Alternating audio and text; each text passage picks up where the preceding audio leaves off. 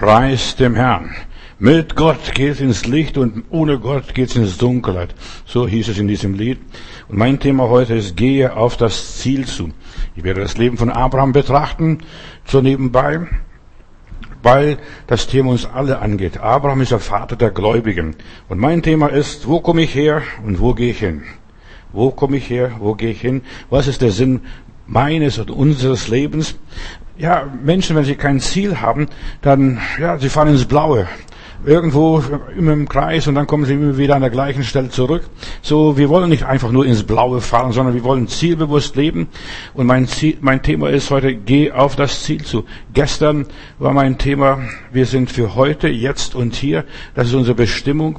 Ich lebe nur einmal, ein einziges Mal. Ich glaube nicht an eine Reinkarnation, dass ich nochmals komme und nochmals mein Karma verbessern kann. Nein, das, was ich bin, das werde ich auch sein für alle Ewigkeit. So, deshalb ist es so wichtig, dass wir wir das Ziel des Lebens konsequent verfolgen.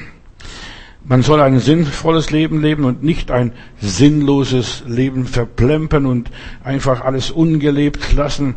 Diese Jahre, die wir haben von Gott als Geschenk, das ist eine Gabe. Unsere Jahre sind ein Geschenk und wir sollten aus unserem Leben Höhepunkte machen. Immer so Highlights irgendwo.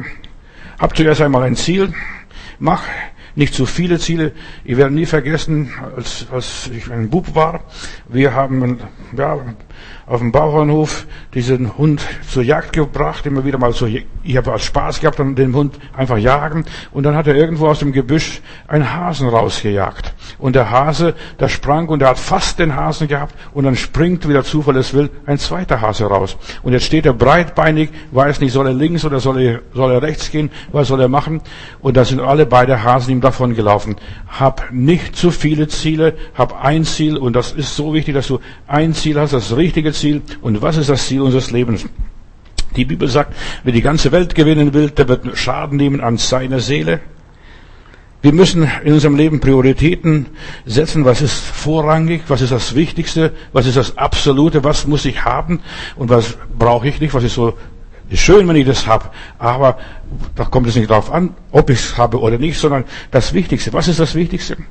Und ich habe eines festgestellt und ich möchte hier in diesem Raum einfach stellen, Beziehungen sind wichtiger als alles andere. Egal zu wem, zu was und so und, und so weiter. Beziehungen ist wichtiger als die Arbeit, als der Stress, wichtiger als die ganze Religion, wichtiger als sogar die Arbeit für Gott.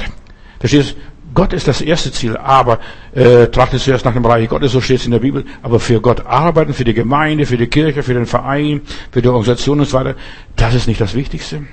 Alles vergeht in dieser Welt. Deshalb ist es auch so, so wichtig, dass wir nicht nur für Karriere da leben, sondern einfach unser Leben gestalten zur Ehre Gottes, wie auch immer. Beziehungen sind das Wichtigste. Nicht Reichtum und Klugheit, nicht der ganze Erfolg und Ruhm oder irgendwelche besondere Opfer. Beziehungen. Wie ist unsere Beziehung zum Vater im Himmel?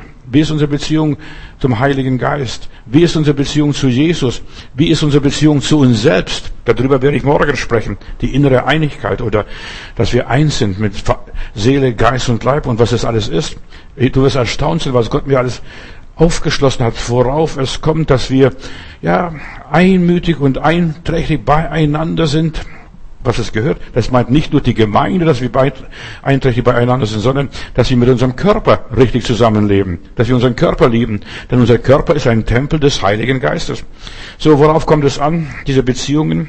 Viele opfern ihre Beziehungen, ja, mit nichtigen Dingen, mit Bagatellsachen, mit dem Götzen Mammon, Sie opfern ihre Ehe, ihre Kinder, ihr Gott, ihren Glauben, ihre Freunde, ihren Frieden, ihre Gesundheit, sogar, sogar vergeuden ihre ganze Energie nur für nichtige Dinge. Deshalb Beziehungen sind so wichtig. Lebe und wisse, für wen und für was du lebst. Die Seele, also unsere Seele, lebt von Beziehungen. Der Mensch ist ein soziales Wesen. Er braucht Beziehungen. Zuerst einmal die Beziehung zum Kosmos, zu Gott, zum Schöpfer, zum gesamten Universum. Wir brauchen eine positive Beziehung zu der Natur. Und so viele Menschen leben unter dem Fluch und wissen es, gar nicht, dass sie das sind, weil sie gar keine Beziehung haben. Der Teufel hat sie abgeschnitten, sie sind vertrieben aus dem Paradies. Dornen und Disteln wachsen auf ihrem Weg. Sie überarbeiten sich im Schweiße deines Angesichts, sollst du dein Brot essen. Ja, das ist ein Fluch. Und dein Acker, dein Boden, dein alles ist verflucht. Und die Leute machen sich so viele Sorgen und werden dabei krank, weil sie die Beziehung zu Gott verloren haben. Bei vielen Menschen kommt die Beziehung zu kurz. In Haggai Kapitel 1, Vers 6, da heißt es, ihr habt viel ausgesät, aber wenig geerntet. Ihr habt zwar viel zu essen, aber ihr werdet nicht satt. Ihr habt zu trinken und euer Durst bleibt ungestillt. Ihr habt Kleidung und doch werdet ihr nicht warm, ihr friert. Ja, und die Lohnarbeiter müssen ihr Geld in löchrige Beutel stecken. Seht doch, wie es auf eurem Weg zugeht, was hier passiert. Und dann sagt Gott, steigt hinauf auf den Berg und holt Holz und baut das Haus auf. Und das ist gemein dein Haus, dein Zuhause, deine geistliche Heimat, da wo du herkommst. Wo kommst du her? Denk drüber nach. Und so werdet, werde ich geehrt und ihr macht mir Freude. Ihr habt auf vieles gehofft, viele Ziele gehabt. Und doch bekamt ihr nur wenig und als ihr das wenige ins Haus brachtet, blies ich es fort. Warum? Warum tat ich das? Weil mein Haus in Trümmern liegt, während ihr euch eifrig um eure Häuser kümmert und eure Häuser baut, spricht der Herr. Schaut euer Leben an. Schaut dein Leben an, wie es geht es dir? Wie geht es dir? Lebst du ein sinnvolles Leben oder ein sinnloses Leben? Denke drüber nach. Es ist gut, motiviert zu sein. Es ist gut, hart zu arbeiten. Es ist gut, ja, dass ich fleißig bin und dass ich studiere und forsche und befleißige mich in allen Dingen, aber übertreibe nicht. Weißt, viele Leute übertreiben das, dass sie plötzlich gar keine Zeit mehr haben für Beziehungen, um ein Gespräch zu führen mit Nachbar, Nachbarin oder mit dem Bruder und Schwester, mit dem Kollegen und dem Freund, mit dem Partner. Ich habe kein Gespräch mehr zu führen. Wir leben ohne Beziehungen, nicht einmal Beziehungen zu uns selbst. Die wenigsten Leute haben Beziehungen mit sich selbst. Sie können nicht mehr meditieren. Da muss man nach Indien fahren, um das zu lernen, wie man meditiert. In irgendeinem Ashram. Ja, die Leute haben vergessen, sich selbst zu unterhalten. Sie haben mit sich selbst nicht einmal mehr Beziehung. Die sehen alles nur im Fernsehen, die Bilder, die begeistern sie und, und dergleichen. Und sie haben keine Beziehung zu Gott. Das ist das Schlimmste, die Beziehung zu Gott. Wenn du die verlierst, hast du alles verloren, brauchst nicht mehr weitermachen. Die Beziehung für Gott, zum anderen Leben, ich denke nur an die Sache mit dem reichen Kornbauer in der Bibel. Der wurde gesegnet. Der Kornbauer war kein Sünder, kein Verbrecher. Der war sehr fleißig und Gott hat ihn gesegnet. Die Ernte war überaus reichlich. Er musste seine Scheunen vergrößern und so weiter und hatte Erfolg. Und dann sagt er hier im Lukas Kapitel 12, Vers 19, und ich will sagen zu meiner Seele, ich will sagen zu meiner Seele, liebe Seele, du hast einen großen Vorrat für viele Jahre, habe nun Ruhe iss und trink und sei guten Mutes. Und dann heißt es, und in der Nacht wird seine Seele gefordert. Und wem wird das gehören, was er da alles erwirtschaftet, erbaut hat? So viele sammeln nur Stroh statt Weizen und Korn. Und sie verpassen das Wichtigste im Leben. Mein Thema ist, geh auf das Ziel zu, lebe für das Wichtigste in deinem Leben. Worauf kommt es an? Thomas von Aquin, ein Theologe, der hat die Doktorarbeit, damals gab es noch keine Doktorarbeit als solches, aber der hat eine Ausarbeitung für den Papst ausgearbeitet über die Trinität. Und dann, als er die Sache dem Papst überreicht, fällt er rücklings und Zuerst haben sie gedacht, er kriegt Herzinfarkt, er stirbt. Nein, er wurde vom Heiligen Geist erschlagen. Und als er dann aufsteht, dann sagt er, alles ist Stroh. Die ganze Doktorarbeit, die ganze Ausarbeitung über die Trinität, Vater, Sohn und Heiligen Geist, das ist alles Stroh. Stell dir mal vor. Und er hat seitdem nichts mehr geschrieben und nichts mehr groß gesprochen. Alles ist Stroh. Was ist das Wichtigste? Alles über Gott wissen, alles über Gott begreifen. Und ich meine, Thomas von Aquin war ein großartiger Kirchenlehrer. Ich denke nur oft die, eine Frau in der Bibel, Martha hieß sie, und sie war so fleißig dort in Bethanien. Äh, sie hat für den Heiland gedient, sie hat gekocht, gebrutzelt und was weiß ich und gewerkelt. Und dann hat sie eine andere Schwester noch, seine liebe Schwester, ihre liebe Schwester Maria. Und dann stürzte sie sich in den Saal da rein, wo Jesus sah, saß und sagte, Meister, sie ist nicht, ich muss so arbeiten, ich bin schon verschwitzt. Und die, die hockt da und lauscht ihr zu Sag ihr, dass sie auch mir ein bisschen helfen sollte. Und dann sagt Jesus, Martha, Martha, Martha, Martha. Was müsst ihr dir sagen?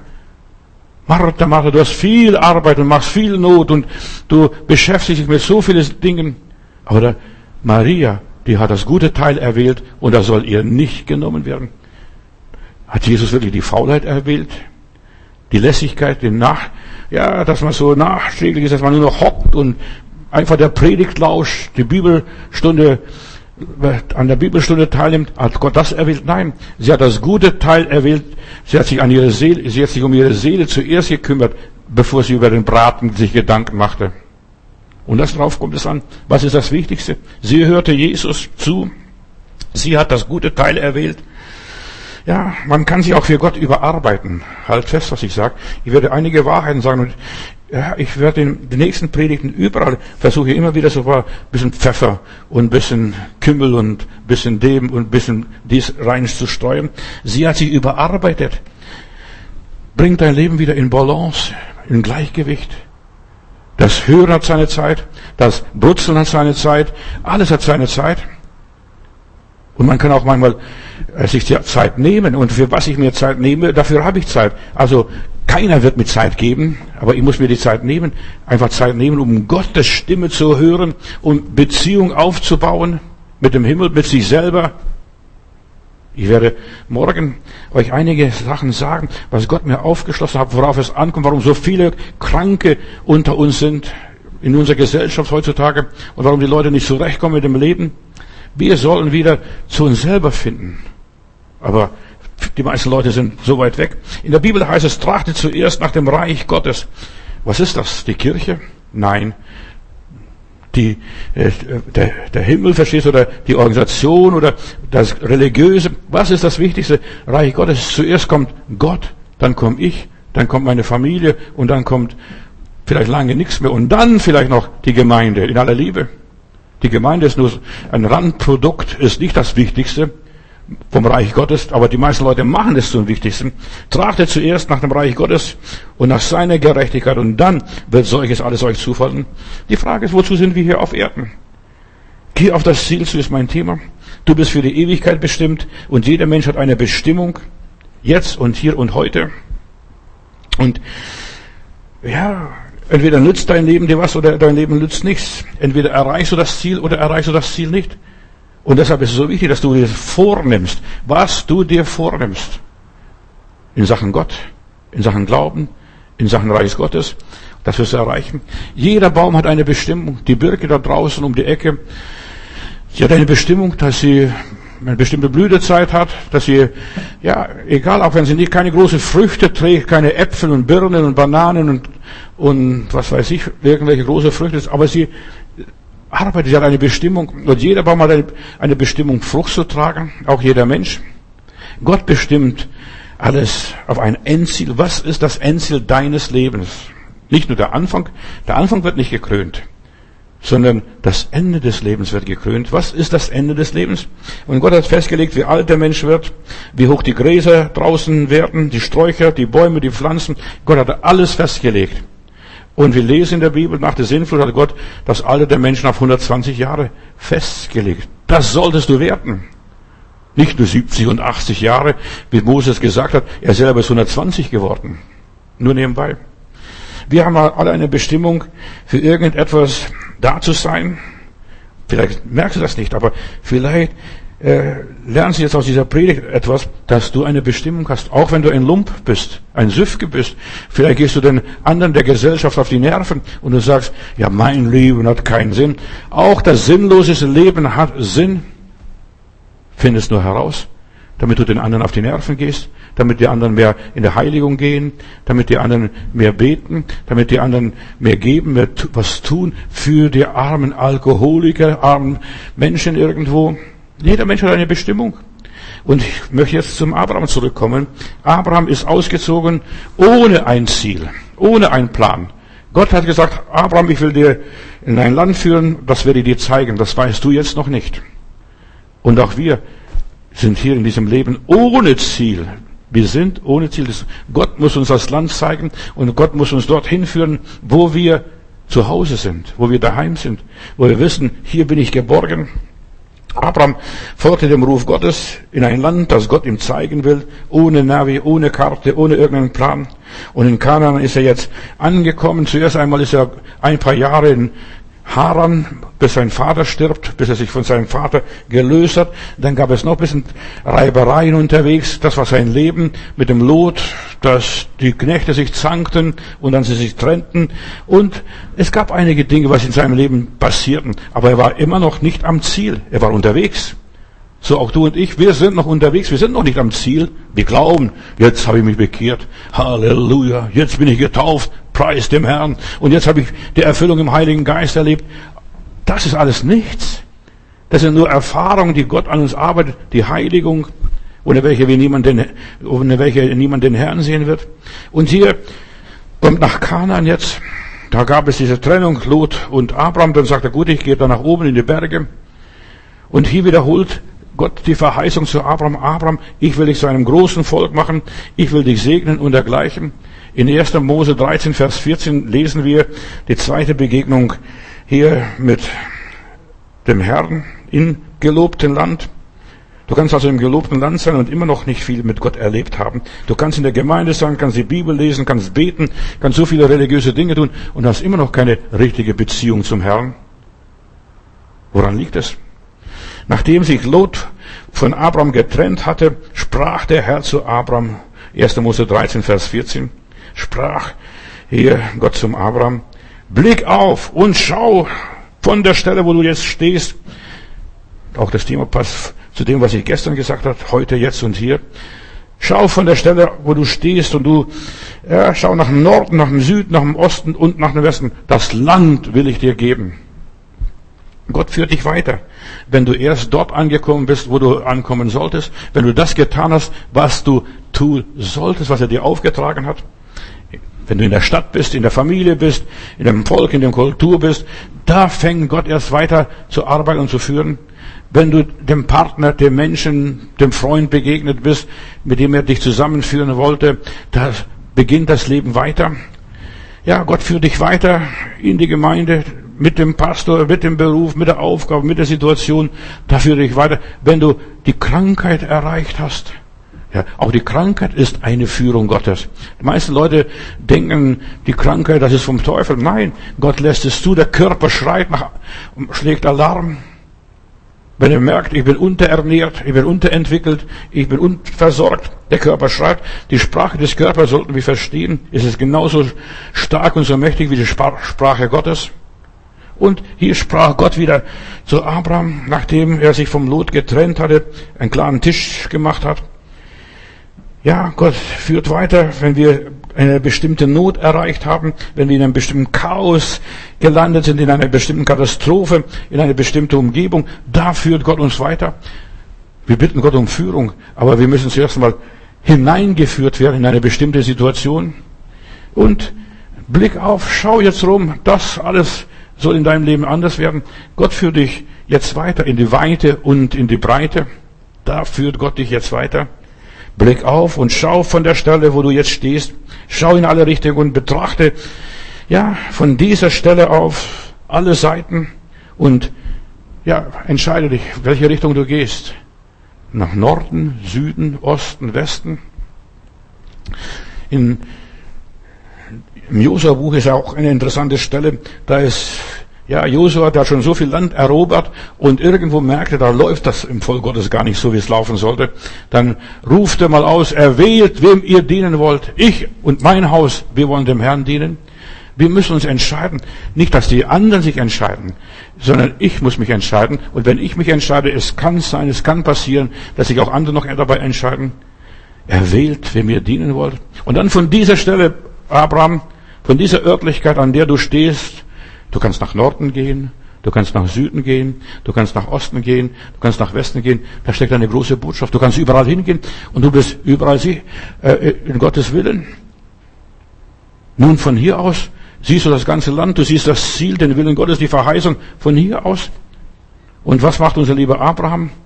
Und Du wirst erst weitergeführt, wenn du dort angekommen bist, wo du das ganze Land übersiehst, wo du dein Leben übersiehst. Ist so wichtig. Fang an zuerst mal dein Leben zu übersehen. Werde ein Presbyter. Presbyter sind in der Bibel Älteste, die also die Übersicht haben. Sei ein Mensch der Übersicht. Und erst dann merkst du, wo, wie geht's jetzt weiter. Nur von hier aus siehst du das Land, siehst du, was wichtig ist, worauf es ankommt. Wenn du dort angekommen bist, wenn du mal in Not bist, dann merkst du, was wichtig ist. Wenn ich nur den Herrn habe, dann frage ich nicht mehr nach Himmel und Erde. Oder wenn du, ja, kämpfen musst und dann merkst du, wie wichtig ist, dass du einen Partner hast, einen Freund hast, einen Begleiter hast, einen Waffenträger hast. Dann merkst du, wie wichtig es ist, Brot zu haben, was bei sich zu haben. In Notzeiten merkst du, worauf es wirklich ankommt. Du musst erst mal an dem Ort ankommen. Und dann, Abraham, soweit dein Auge reicht, das ganze Land will ich dir geben. Und dann ist es egal, in welche Richtung du gehst. Es ist dein Land. Nimm es ein. Es gehört dir. Du bist am Ziel angekommen. Jetzt fang an, das Land einzunehmen. Du bist jetzt an dem Punkt angekommen, an der Kreuzung, wo es weitergeht. Nach links, nach rechts, nach vorn, nach hinten. Wie auch immer. Hier beginnt Abrahams Leben. Von dieser Stelle beginnt die wirkliche Führung Gottes. Das, das alles andere war vorher nur eine Hinführung zu dieser Stelle. Aber jetzt beginnt die richtige Führung Gottes in seinem Leben. Hier beginnt die Leitung des Heiligen Geistes. Hier beginnt das, das Abenteuer des Glaubens und das Abenteuer Gottes hier in seinem Leben. Jetzt beginnen die ganzen, ja, wahren Kämpfe des Glaubens. Jetzt beginnt die Berufung und der Ernst des Lebens für den Abraham an dem Punkt von dieser Stelle aus. Hier beginnt die Erfüllung des Willens Gottes die Erfüllung der Verheißungen. Da passiert so viel. Hier beginnt das Programm Gottes zu greifen. Das ist die Schnittstelle, der Ort, wo Gott ihn bisher hingebracht hat. Und das sind so viele Jahre her, das war, das ist ja bald hundertjährig. Dieser Abraham hier, was, ist ja ein alter Mann schon, verstehst du? Und es ist ein langer Weg, bis man an dem Punkt hinkommt, wo Gott einen haben will, an dieser Schnittstelle des Lebens. Hier hört sein, Ausdruck aus Urin Chaldea auf. Jetzt muss Abraham sich entscheiden und sich raus aussuchen, welches Ziel, welche Aufgabe, welches Stück Land wird er als erstes einnehmen und an die Sache rangehen. In 1. Mose 13, Vers 15 lese ich hier weiter. Denn all das Land, sagt Gott, das du siehst, will ich dir geben und deine Nachkommen ewiglich. Und hör mal, hier geht es um die Ewigkeit. Gehe auf das Ziel zu. Dein und unser Ziel ist die Ewigkeit. Ich will dir das Land geben, ewiglich. Darum mach dich auf und durchziehe das Land in der Länge und Breite. Und, denn ich will das Land dir geben. Und Abraham zog aus, weiter mit seinem Zelt und kam und wohnte im Hain Mamre. Und darüber will ich heute ein bisschen sprechen. Das ist zwischen Hebron und Jerusalem.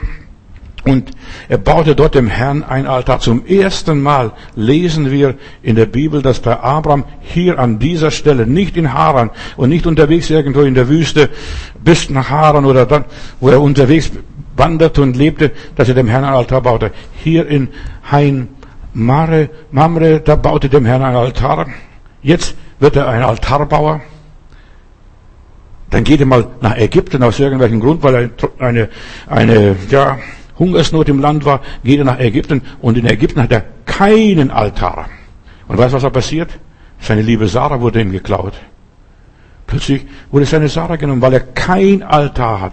Und Geschwister und Freunde, wenn wir keinen Altar haben, wenn wir keine Hausandacht machen, dann werden, wird der Teufel unsere Kinder klauen, unsere Partner klauen, der wird unser Geld klauen, da wird er alles uns klauen, wenn wir keinen Altar haben. Deshalb ist es so wichtig, hab wieder ein Altar oder hab einen Altar. Hier in Ägypten kaufte er, als er keinen Altar hatte, eine Sklavin und mit dem hatte er ein Techtelmechtel und dann zeugte er diesen Ismael, was für uns bis heute Probleme bereitet, die Ismaeliten. Mamre muss Abraham an die Arbeit geben, das Land durchziehen und er sollte sich dem Herrn anvertrauen. Der Herr hat ihm das Land gegeben. Der Herr hat ihm nicht gesagt, geh nach Ägypten, wenn jetzt eine Hungersnot ist. Gott will uns prüfen, was machen wir, wenn wir in eine Dürre kommen, wenn wir in eine Trockenheit kommen, wenn mal die Sache nicht läuft, werden wir ganz schnell wieder nach Ägypten gehen oder vielleicht zurück nach Ur in Chaldea. Was macht Abraham? Er baut dem Herrn ein Altar dort in Heim Mamre. Und das ist so wichtig. Er weide sich Gott. Das ist der Ort, wo Gott uns hinbringen will. Das ist das Ziel unseres Glaubens, dass wir dem Herrn ein Altar bauen. Keine Kirche, oder sonst ein Podest. Nein, wir sollen dem Herrn ein Altar bauen. Hier im Hain Mamre bei Hebron, da begegnet er dem Herrn. Er bringt dem Herrn dort Zehnten, er opfert hier seinen Isaac und so weiter. Und dann nachher will er dort auch noch begraben werden. Zuerst einmal für seine Frau kauft er sich ein Grab, eine Höhle und dann hier in Hain Mamre, da will er auch noch begraben werden. Hain Mamre ist ein interessanter Ort. Hier gibt es starke Eichen. So ist die Überlieferung. Ich war nur in der Gegend mal, da wo Bescheba-Gegend, als wo der Abraham auch gelebt hatte, da haben sie an einem Brunnen gegraben, der war 38 Meter schon tief, oder wo die hingegraben haben. Und dann frage ich die Leute, ja, habt ihr schon Wasser? Nein, sagt, wir haben 38 Meter schon gegraben. Äh, es war ein tiefer Brunnen. Du siehst, Abraham war sehr fleißig, er hat sehr viel gearbeitet, Brunnen gegraben und er hat in Hain Mamre eine, ja, eine Tamariske gepflanzt, eine Eich oder wie man diesen Baum auch hier nennen möchte. Also die Deutschen nennen es Eich, aber es war eine Tamariske, ein Friedhofsbaum eigentlich. Ja, er pflanzte einen Baum, obwohl dort schon Bäume waren, starke Bäume waren. 1. Mose 14, Vers 13. Dieser Landstrich wird ihm von Gott gegeben. Alles, was du siehst, das will ich dir geben. Mehr nicht. Nur was du siehst, was du im Glauben überschauen kannst, was du in deiner Vision begreifen kannst, das will dir Gott geben. Wenn du kleinkariert bist und nur bisschen siehst und nur kurzsichtig bist, wirst du wenig von Gott bekommen. Aber das Land, was du siehst, in der Breite, Länge und Weite, das will ich dir alles geben. Hier kommt der Nomade Abraham zur Ruhe in, im Hain Mamre. Hier begegnet ihm Gott, 1. Mose 18. Drei Engel kommen vorbei. Hier fängt Gott was Neues. Und hier erzählt er, erzählen die Engel, wir gehen nach Sodom, Sodom zu verderben, weil dort böse Leute wohnen. Und dann bringt Abraham hier ein Opfer, dem, den drei Männer, den drei Engeln, Brot, Wasser und Fleisch. Und, und die Engel segnen ihn nicht hier an dieser Stelle. Aber weißt du, Viele Menschen möchten da irgendwie von Gott bestätigt werden, von Gott beglaubigt werden, von Gott, ja, gelobt werden. Aber hier bekommt er gar nichts. Aber später, 430 Jahre später, seine Nachkommen, seine Enkelchen und Urenkelchen, sie werden 40 Jahre mit Manna versorgt, mit Wachteln versorgt und mit frischem Wasser. Nun nebenbei, hier beginnt was Neues. Und die unterhalten sich ab. Abraham, hast du einen Wunsch? Ja, ich hätte so gerne einen Sohn. Und dann steht die, die Sarah hinterm Vorhang und die kichert und lacht. Und dann hat der Engel gesagt, ja guck mal, Sarah hat gelacht. Warum lacht sie denn? Ja, weil es unmöglich ist, in diesem Alter, wie die Sarah jetzt ist, noch ein Baby zu bekommen. Sarah lachte und der Engel sagt, um ein Jahr, ich komme wieder. Und da wirst du sehen, da ist ein Baby da, dieser Isaac. Hier in Hain Mamre, da wurde, ja, Lot aus dem Verderben gerettet. Hier betet Abraham für Lot. Oh Gott, du kannst nicht Sodom zu verderben. Dort sind so 50 Gerechte. Und er schachert mit Gott. Nur nebenbei. Hier bekommt er auch die Verheißung von seinem Sohn. Hier bekommt er die Bestätigung für sein Leben. Sollte dem Herrn etwas unmöglich sein? Hier wird er ein Möglichkeitsdenker. Dort in Heim Mamre, das ist der Ort, wo er angekommen ist, nachdem er vieles in seinem Leben erlebt hat. Hier springt er über seinen Schatten. Hier kauft er 1. Mose 25, Vers 9. Hier kauft er sich später eine Grabhöhle für sich und für die, seine Sarah. Hier wird er beerdigt, aber erst nach 70 Jahren. Hier, ja, hier ist er noch nicht fertig. Hier, von hier aus schickte den Eliezer nach Mesopotamien, such für meine, für meinen Sohn Isaac. Der findet sowieso keine Frau, der ist so scheu und so schüchtern. Such ihm eine Frau. Und er sucht eine Frau, diese Rebecca bringt er dann. Und hier in Heimamre, an dem Punkt, wo er angekommen ist, fängt Gott was Neues. Dann gibt's bald ein, zwei Enkelchen, Esau und Jakob. Und hier, ja, hier erleben drei Generationen zusammen, oder drei, ja, drei Generationen zusammen die Güte Gottes. Hier hat Abraham erlebt. Gott lässt uns nie in Stich. Gott ist treu, Gott ist barmherzig, Gott ist gnädig. Auch wenn er sich vom Lot trennte und die Gegend nicht so fruchtbar war wie Sodom und Gomorra, denn Sodom und Gomorra, das war wie Garten Eden, heißt es am Anfang. Hier gab Gott ihm eine kühne, neue Vision für sein Leben. Blick auf, Abraham, und schau von der Stelle, an der du stehst, das ganze Land will ich dir geben. Auch Sodom und Gomorra gehört auch dazu.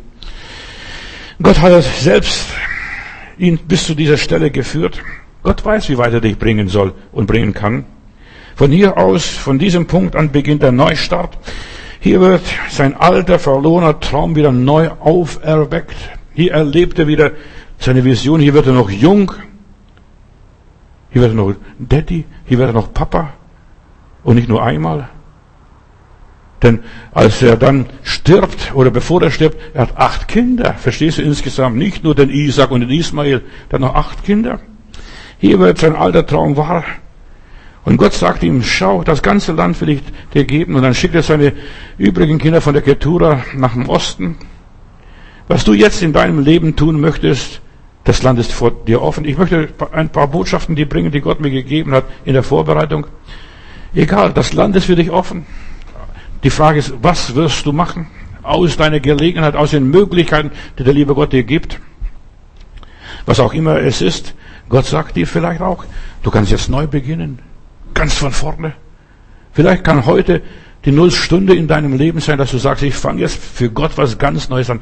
Bis hierher hat Gott mich gebracht. Bis hierher hat er mich geführt und jetzt geht's wieder weiter mit Gottes Hilfe und Gottes Gnade. Und Gott sagt ihm, durchzieh das ganze Land, 1. Mose 13, Vers 17, in Länge, in der Breite und so weiter. Alles will ich dir geben. Wenn du jetzt diese Phase erreicht hast, bis hierher hat Gott mich geführt, jetzt pass auf, dass du die richtige Entscheidung triffst. Vielleicht sagt auch Gott dir, durch diese Botschaft heute Abend, ja, du sollst aufstehen und aufsehen, die ganze Gegend. Du sollst hinschauen, deinen alten Traum wieder erwecken, die Vision, die du in Ur Chaldea bekommen hast. Ich will aus dir ein großes Volk machen, eine große Mannschaft, so viel wie Sand am Meer, so viel Nachkommen will ich dir geben. Also diese Vision. Deine Aufgabe ist, das Land in Angriff zu nehmen und, und zu erobern. Jetzt, was will ich dir geben? Gott hat es dir versprochen. Einnehmen musst du. Gott wird es dir nicht nachtragen. Deine Aufgabe ist, loszuziehen. Tu, was du kannst, was du musst, was du sollst, worauf es ankommt. Aber was ist das? Was ist das große Ziel, auf das du zugehen sollst? Das ist nicht immer leicht und nicht immer einfach. Vielleicht brauchst du Überwindung, sehr viel Überwindung, sehr viel Gnade, sehr viel Zivilcourage, sehr viel Glauben, sehr viel Rückgrat. Ich gehe. Selbst wenn ich umkomme, verstehst du, wie dieser Esther, ich gehe, ich wage es. Hier, jetzt geht es los, verstehst du? Sarah ist 90 Jahre alt. Ihr Leben ist erfüllt mit 90, verstehst du? Da denkt man schon an die Beerdigung, normalerweise hier bei uns in unserem Breitengrad. Aber jetzt bekommen sie die Verheißung, in einem Jahr wird die Erfüllung passieren. Nicht heute, nicht sofort. Jetzt soll Abraham leben in Länge und Breite, in eine göttliche Dimension. Vertraue Gott und mach dich dran, was auch immer ist. Fang an, in der Breite und Länge zu leben. Blicke von dieser Stelle auf, an der du gerade stehst. Überwinde deine Ängste, deine Hemmungen, deine Komplexe, deine Bedenken und geh los im Namen des Vaters, des Sohnes und des Heiligen Geistes. Du, wir haben diese Trinität, wir können es im Glauben machen. Und du merkst erst, ob es richtig oder falsch ist, wenn du dich bewegst. Solange du nichts tust, wirst du nie merken, ist Gott mit mir oder nicht. Hilft Gott mir oder nicht. Erst wenn du etwas unternimmst, dann wird was passieren. Schau nicht auf die Vergangenheit, wo du herkommst, wer du bist und was du hast oder was geschehen ist. Ja, schau nicht auf die Vergangenheit. Das interessiert Gott nicht. Was zurück ist. Schau nicht auf das, was du nicht kannst. Gott gebraucht Schwächlinge. Ich will auch hier das betonen. Schau nicht auf deine Begrenztheit. Mach deine Augen auf. Mach deine Augen weit auf an dem Ort, da wo du stehst, dich momentan befindest jetzt durch die Führung Gottes. Fang an zu leben. Hier und heute und jetzt. Das ist mein Thema gestern gewesen. Ich nehme ganz schnell noch nebenbei den Jeremia. Jeremia Kapitel 1, Vers 6. Da lese ich und Jeremia hat den Ruf Gottes bekommen und dann sagte ah Herr, ich tauge nicht zu predigen, denn ich bin noch zu jung, habe noch keine Bibelschule besucht, keine Prophetenschule, gar nichts. Ich bin zu jung. Und der Herr sprach zu mir, sage nicht, ich bin zu jung, sondern du sollst gehen, wohin ich dich sende und predigen alles, was ich dir gebiete. Und der Herr streckte seine Hand aus und berührte meinen Mund und sprach zu mir, siehe, ich lege meine Worte in deinen Mund. Zieh aus. Entschuldige dich nicht. Weißt du, wenn Gott uns ruft, dann haben wir gleich tausend Entschuldigungen. Ich habe eine schwere Zunge. Denk an Moses. Oder ich bin zu alt. Oder ich bin das, ich bin jenes. Ich bin nur eine Frau. Ja, was kann ich so tun? Ja, Abraham ziehe aus und bitte Gott um einen Neuanfang, um Mut und Kühnheit. Geh voran. Folge deiner Bestimmung. Wozu hat Gott dich bestimmt? Sag nicht, ich bin zu jung, ich bin zu alt. Wenn du diese Predigt hörst, bist du schon weit genug gekommen. Brauchst dich nicht mehr äh, zu entschuldigen. Gegen deinen Willen bist du geboren. Gegen deinen Willen, ja, kannst du gar, äh, hast du eine Bestimmung von Gott. Keiner lebt umsonst. Jeder ist von Gott berufen und gerufen. Ich bin zu jung. Wenn Gott einen ruft, dann weiß er, er kann aus dir was machen. Du streitbarer Held, lieber Gideon. Ja. Vieles, was du nicht erklären kannst, ist Führung Gottes ist der Wille Gottes. Denn seine Gedanken sind nicht unsere Gedanken und seine Wege sind nicht unsere Wege. Verstehst? Alles, was du nicht erklären kannst, was du nicht verstehst, das ist von Gott. Von ihm abgesandt. Du bist gegen deinen Willen erschaffen worden. Niemand hat dich gefragt, willst du geschaffen werden? Gegen deinen Willen lebst du. Bei der Eltern haben nicht gefragt, ob du kommen willst oder nicht. Die haben dich in die Welt gesetzt einfach. Jetzt bist du da. Manche sind ausgesetzt worden sogar. Gegen deine Willen wirst du auch sterben, lieber Bruder, liebe Schwester. Alles, was auf dieser Welt geschieht, geschieht gegen deinen Willen. Du kannst es nicht verhindern. Du kannst es nicht verhindern. Es geschieht automatisch, geschieht von selbst. Du wirst von selbst älter, mündiger, erwachsener. Unser Leben ist von Gott bestimmt und wir leben nach dem göttlichen Plan. Aber die Sache ist, weiß ich das? Bin ich mir dessen bewusst? Deine Errettung ist von Gott bestimmt. Es ist schon alles geschehen. Jesus hat am Kreuz ausgerufen, es ist vollbracht. Und jetzt, wenn du etwas noch tun möchtest für deine Erlösung, deine Errettung, du bist 2000 Jahre zu spät geboren, ist alles geschehen. Dein Leben ist eine göttliche Bestimmung und jetzt ist es deine Aufgabe, das Ziel, den Abschluss, die Bestimmung deines Lebens zu erreichen, einfach zu wachsen und zu reifen und die Größe zu erreichen, wo dann die Zeichen und Wunder passieren. Geh auf das Ziel zu, das Gott in dein Leben gesteckt hat, ohne dich zu fragen. Er wusste. Er hat dein Leben überschaut und er wusste, was aus dir wird, was für Kerl du wirst, was für Fähigkeiten du haben wirst und so weiter. Und jetzt geh auf diese Bestimmung. Der Sinn des Ganzen ist, das von Gott angefangene Werk in mir zu vollenden, seinen Willen zu erfüllen, seinen Plan zu erfüllen, sein Soll zu erfüllen und zu vollenden. Jetzt ist meine Aufgabe, das zu tun, was er sich in meinem Leben vorgenommen hat mit mir. Geh auf das Ziel deines Lebens zu, das Leben auszuleben, und zwar im vollen Zügen. Schau nicht um, das kann ich nicht, und protestiere nicht gegen Gott. Ich habe eine schwere Zunge wie Moses, ich bin unfähig obwohl er in aller Weisheit Ägyptens unterwiesen war, obwohl er so viel Gottes Erfahrungen gemacht hat bei dem Schwiegervater Jethro, aber er entschuldigt sich, ich kann nicht sprechen. Er kann doch sprechen, aber er wollte nicht. Und du siehst, wenn wir nicht wollen, dann nimmt Gott noch einen Aaron dazu, sein Bruder, der kommt dir entgegen und der wird für dich prophezeien.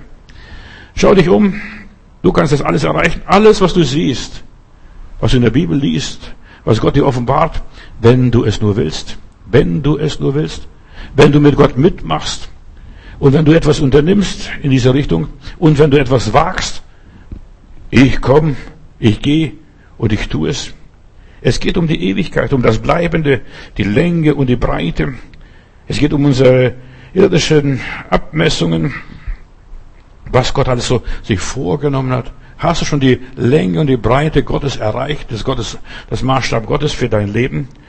Es geht um die geistliche und geistige Größe, um das andere, um das Göttliche in dir. Hast du das Ziel schon erreicht? Abraham kam nach Heim Mamre, hier, ja, plötzlich merkte, hier bin ich jetzt so am richtigen Ort. Wie geht's jetzt mit mir weiter? Was soll ich als nächstes unternehmen? Was ist der nächste Schritt für mein persönliches Leben? Bruder, Schwester, in dir steckt noch so viel Potenzial. Du bist wunderbar vom Herrn angelegt. Und jetzt heißt, erwecke die Gaben, die in dir stecken. Du kannst viel mehr, als was du bisher geleistet hast, bisher getan hast, als was du bisher erreicht hast. Erwecke die Gabe, das Potenzial, was Gott in dir gelegt hat. Du bist hier nicht nur zum Konsumieren, sondern zum Produzieren. Halleluja. Zum Produzieren, zum Gestalten, zum Weiterentwickeln. Geh auf das Ziel zu. Gott zeigt dir alles. Das kannst du haben. Das Land ist dir offen. Geh auf deine Ewigkeit zu, auf dein Jenseits, auf die bleibenden Werte.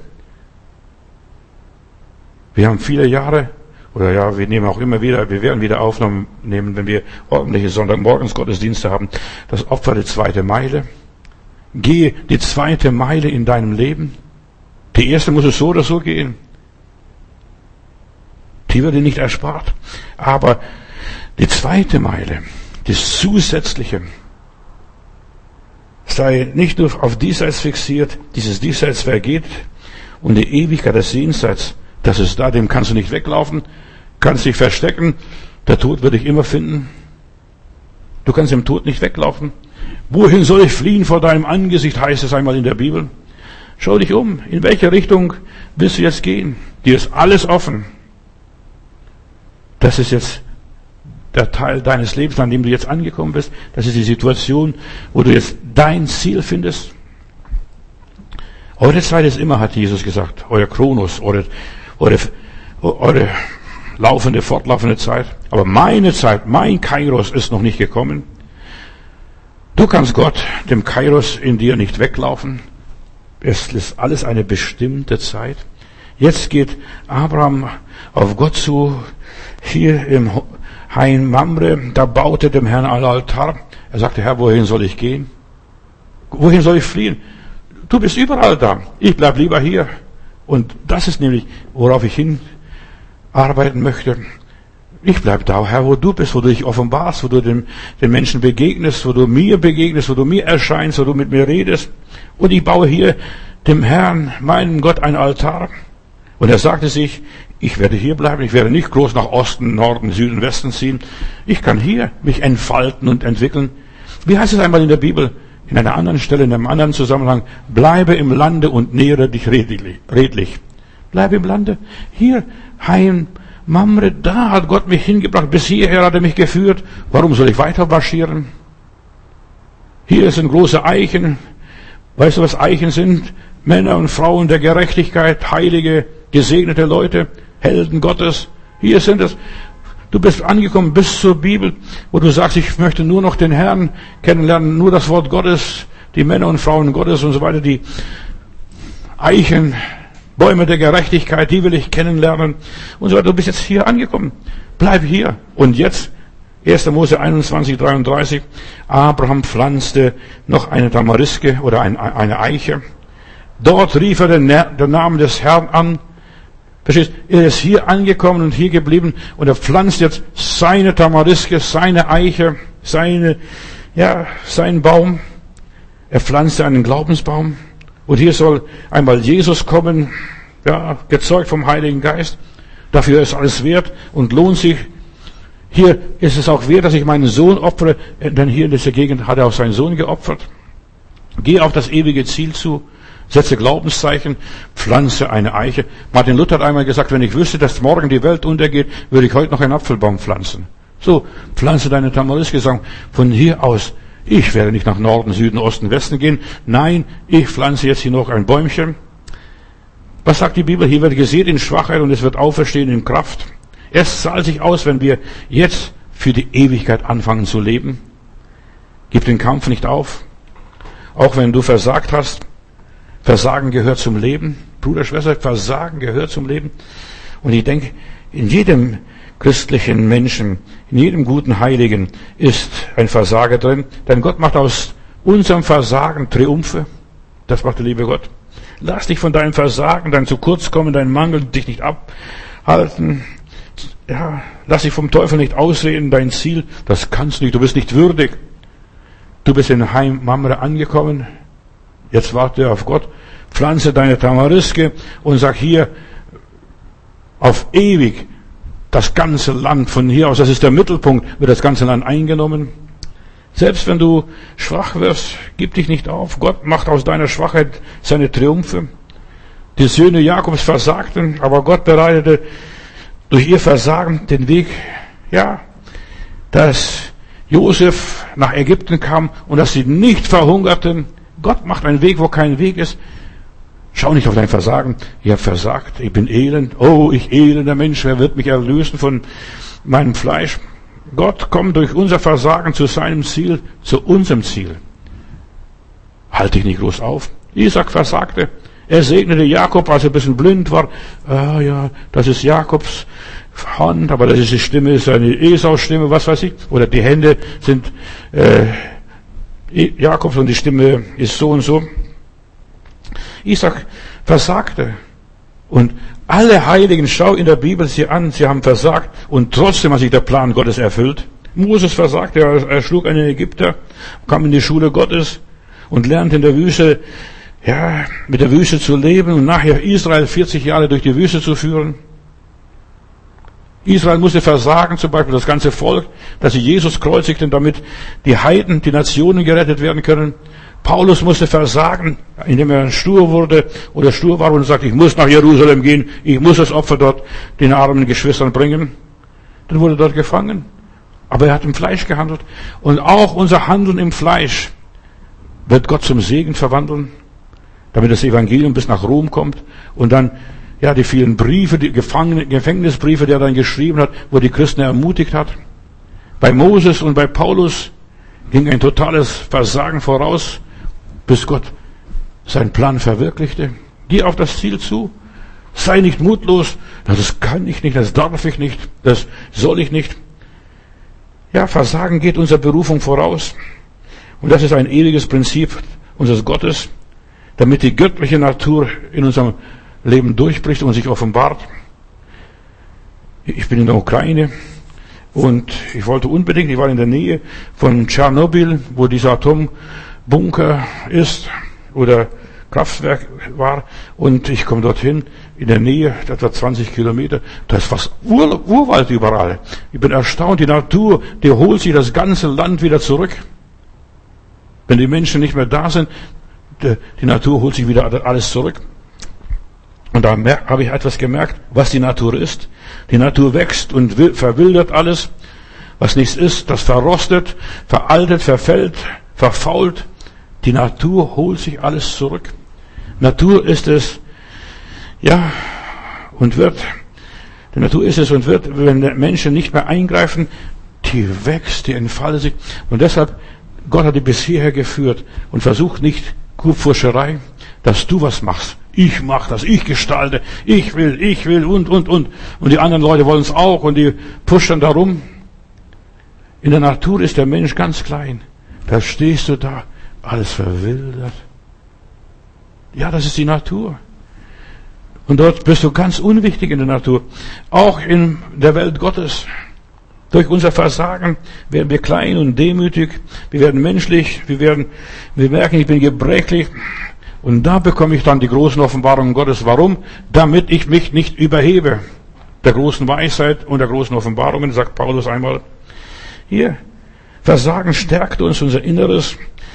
Ja, an sich zu glauben, mit Gottes Hilfe schaffe ich es auch, wenn ich manchmal alles hinschmeißen möchte und davonlaufen möchte, wenn es mal schief läuft.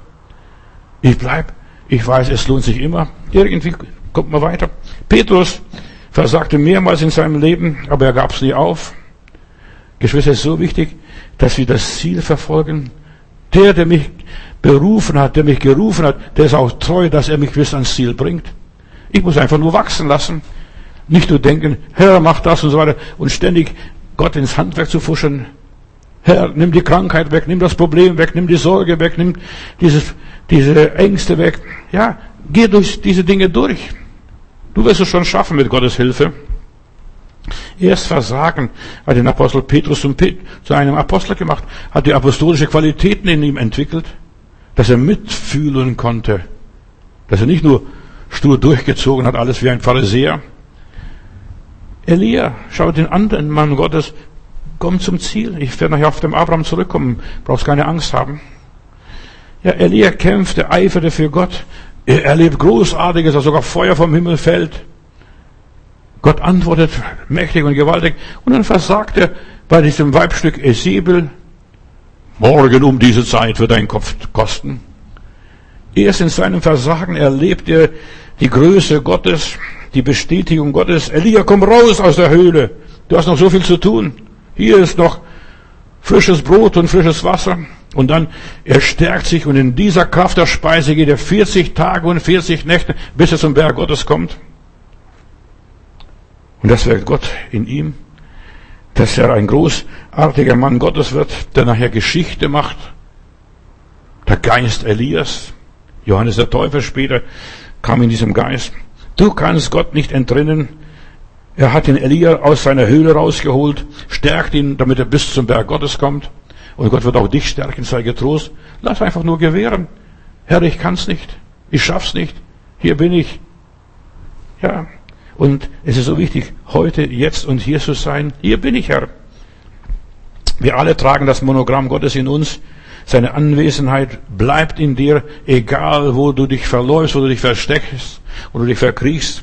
Er trägt die Natur und die, das, was er in dein Leben hineingelegt hat. Du musst es nur einfach ertragen.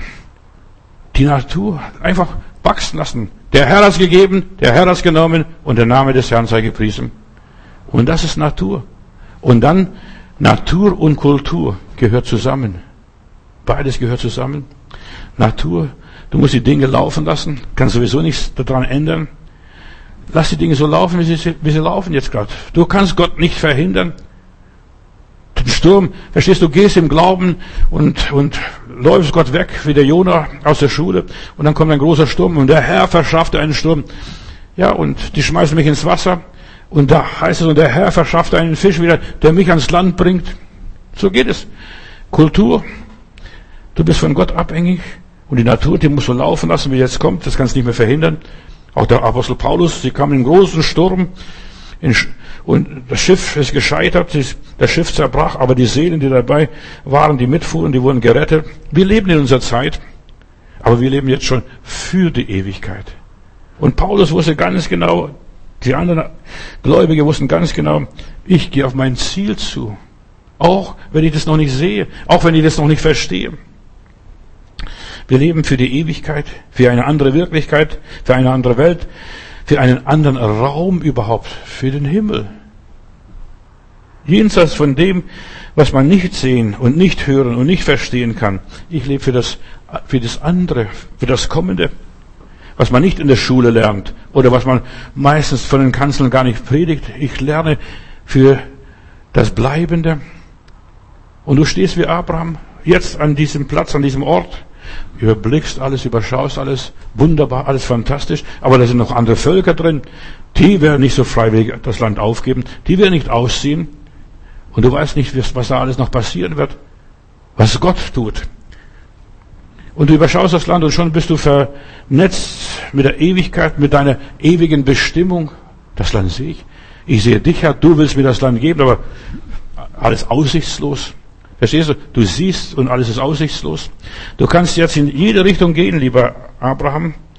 Und ich weiß, auch für dich hier, wenn du diese Predigt jetzt hörst, und ich weiß nicht, was du nach dieser Predigt machen wirst, aber du bist im Heim Mamre, du hast hier große, starke Eichen um dich herum, eine Wolke von Zeugen, diese Glaubenshelden aus Hebräer 11, eine Wolke von Zeugen.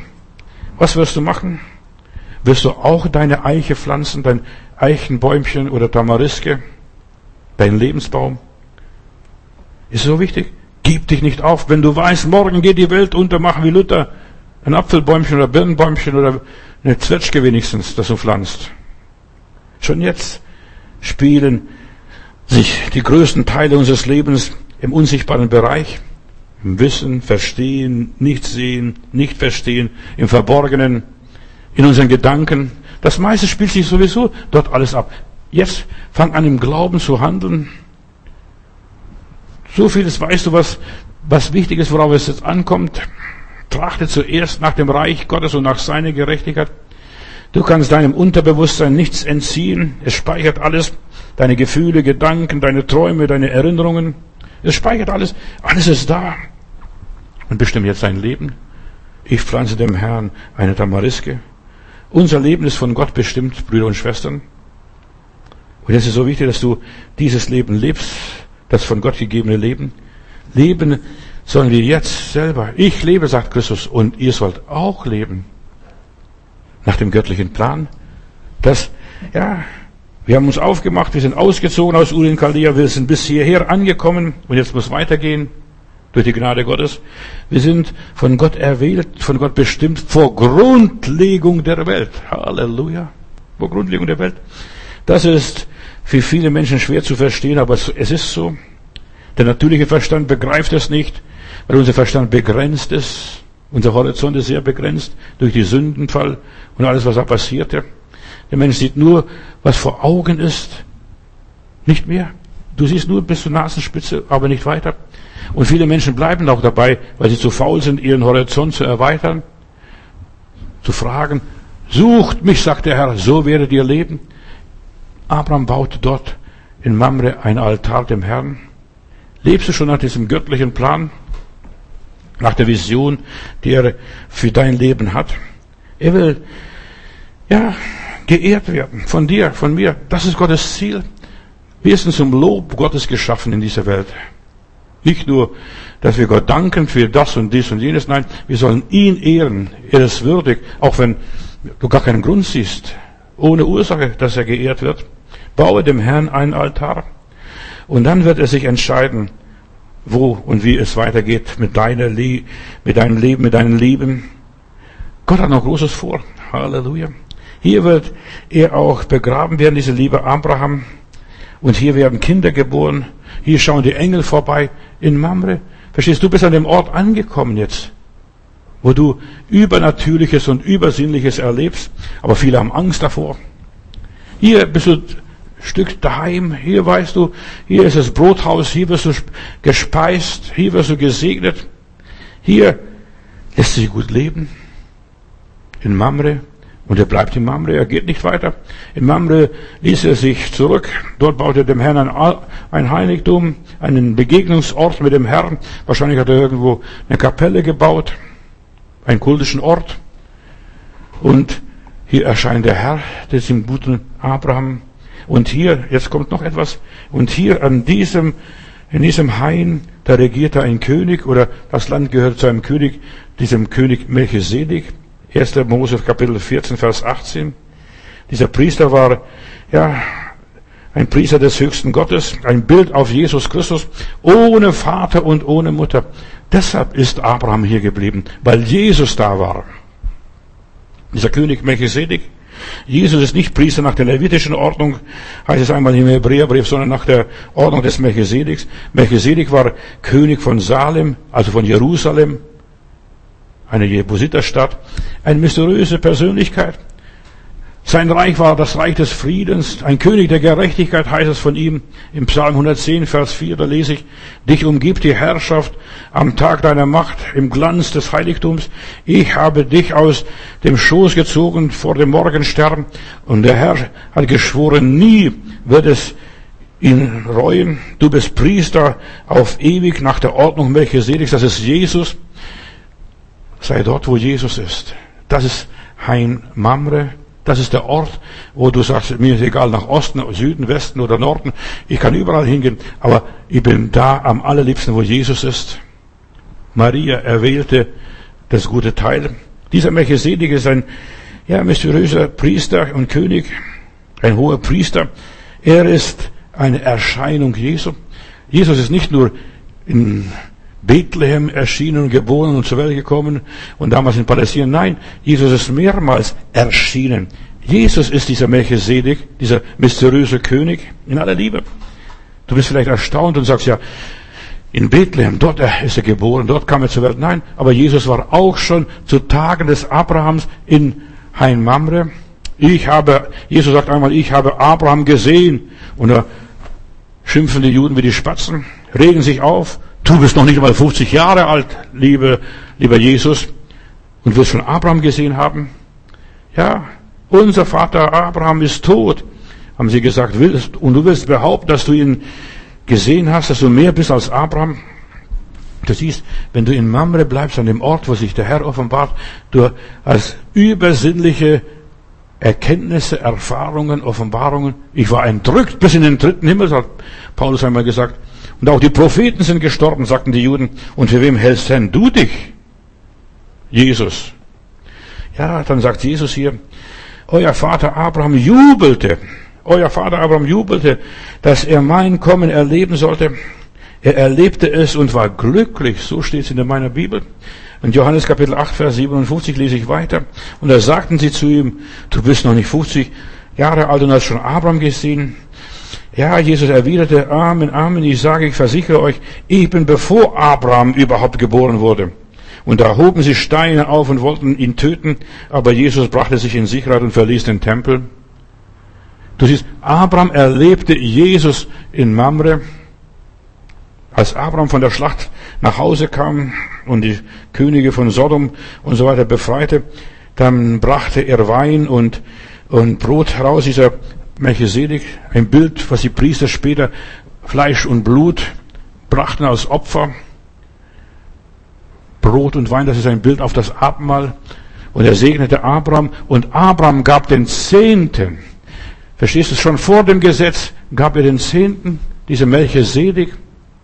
Abraham unterstellt sich freiwillig diesem merkwürdigen König, den er gar nicht so genau beurteilen könnte, denn er war ohne Vater und ohne Mutter.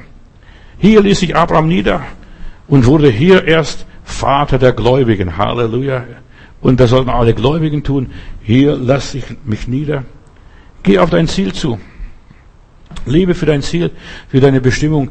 Ich will da sein, wo Jesus ist, wo Jesus begegnet, wo sein Friede regiert. Lass dein Ziel nicht verrücken. Bleibe bei deiner Entscheidung, bei deiner Einstellung, bleibe in der Nähe in ihm, in Christus in ihm. Und das kannst du überall, das kann dir niemand verbieten. Man kann die Gottesdienste heute verbieten, aber man kann nicht verbieten, in Christus zu sein. In Gott sein Leben verborgen und geborgen zu haben. Verfolge dieses große Ziel. Nun nicht viele Ziele. Das eine Ziel, Herr, wenn ich dich nur habe, frage ich nicht mehr nach Ost und Süd und Nord und West. Wenn ich dich habe, frage ich nicht immer nach dem Himmel mehr. Das interessiert mich gar nicht mehr. Für Abraham war Hein Mamre das Ziel seiner Reise. Bis hierher hat Gott ihn geführt, das Land ihm gezeigt, er ist durchzogen, das Land und alles. Aber das war das Wichtigste in seinem Leben. Hier begegnet er schon Jesus. Hier hat er sich glücklich und wohl gefühlt. Hier auf Erden, um Gott zu erkennen und zu lieben. Das war der Wille Gottes für sein persönliches Leben. Ich bin dem Messias begegnet. Dem König von Salem. Hier habe ich das, den offenen Himmel gesehen. Verstehst du? Als der arme Jakob als Flüchtling flieht und davonläuft, dann ist er am anderen Ende des Landes, liegt er und, und einem Kissen, Steinkissen, und er träumt und er sieht den Himmel offen. Gott ist in dem gesamten Land Kanaan gegenwärtig. Ja, sieht den Himmel offen. Wie der arme Lazarus, auch dieser arme Lazarus, der erlebt das, dass er im Schoß Abrahams ge geborgen ist. Die Engel tragen ihn dorthin. Abraham, er hat hier die Eiche gepflanzt. Dort war er sicher und dort fühlen sich alle Gläubigen sicher in dem Schoß Abrahams. Der Schoß Abrahams galt für die jüdische Überlieferung das Ort der Seligkeit, gleichbedeutend mit dem Paradies. Dort bin ich geborgen. Dort kann ich friedvoll leben. Dort hören die Qualen auf. Hier, ja, habe ich meine Ruhestätte, meinen Frieden. Da streite ich mich nicht mehr mit dem Lot da unten über die Weidengründe. Hier, das war für Abraham der Abschluss seines irdischen Weges, selig zu sterben. Halleluja. Selig zu sterben. Wie mein Bruder Edwin in Stuttgart, der hat ein Transparent an seine alten Bäckerei gebracht, angebracht, sündig gelebt, endlich bekehrt, selig gestorben, dem Teufel die Rechnung verdorben. Und das war Abraham hier. In 1. Mose 25, Vers 8 noch. Diesen Söhnen aber von den Nebenfrauen, Abraham hatte wahrscheinlich mehrere Nebenfrauen nachher, da war die Hager mal eine und dann Ketura die andere. Und da gab Abraham Geschenke und schickte sie noch zu Lebzeiten fort. Von seinen Söhnen Isaac, seinem Sohn Isaac aber, er schickte fort von seinem Sohn Isaac nach Osten bis ins Morgenland. Und er hat sein Leben geregelt so lesen wir, sein Leben geregelt, geregelt, geordnet, dass er sogar alt wurde, 175 Jahre. Du bist jetzt gerade 75, verstehst du, wenn ich daran denke. Aber der wurde noch 100 Jahre dazu. 175 Jahren. Das kann man sich gar nicht vorstellen. 175 Jahren. Und Abraham verschied und starb in einem guten Alter, als er alt und lebenssatt war, und er wurde zu seinen Vätern versammelt. Obwohl er der Erste war, er wurde zu seinen Vätern versammelt. Und das ist so wichtig. Finde dein Ziel, deine Heimat, dein Zuhause, wo du weißt, ich bin beim Herrn, ich bin im Herrn, der Herr ist da. Lieber Vater, auch wir möchten solch ein erfülltes Leben leben, ein Lebenssatz sein. Hilf uns, dass auch wir unser Heim, Mamre finden und dort den König des Friedens und ja, begegnen, den König von Salem und dort auch eine Tamariske pflanzen, unseren Stammbaum und alle unsere Nachkommen für immer dort eingegraben werden. Ein Stammbaum, eine Tamariske, eine Eiche. Dein Wille geschehe auch in unserem Leben und dein Reich komme, dein ist die Kraft und dein ist die Herrlichkeit in Ewigkeit. Amen.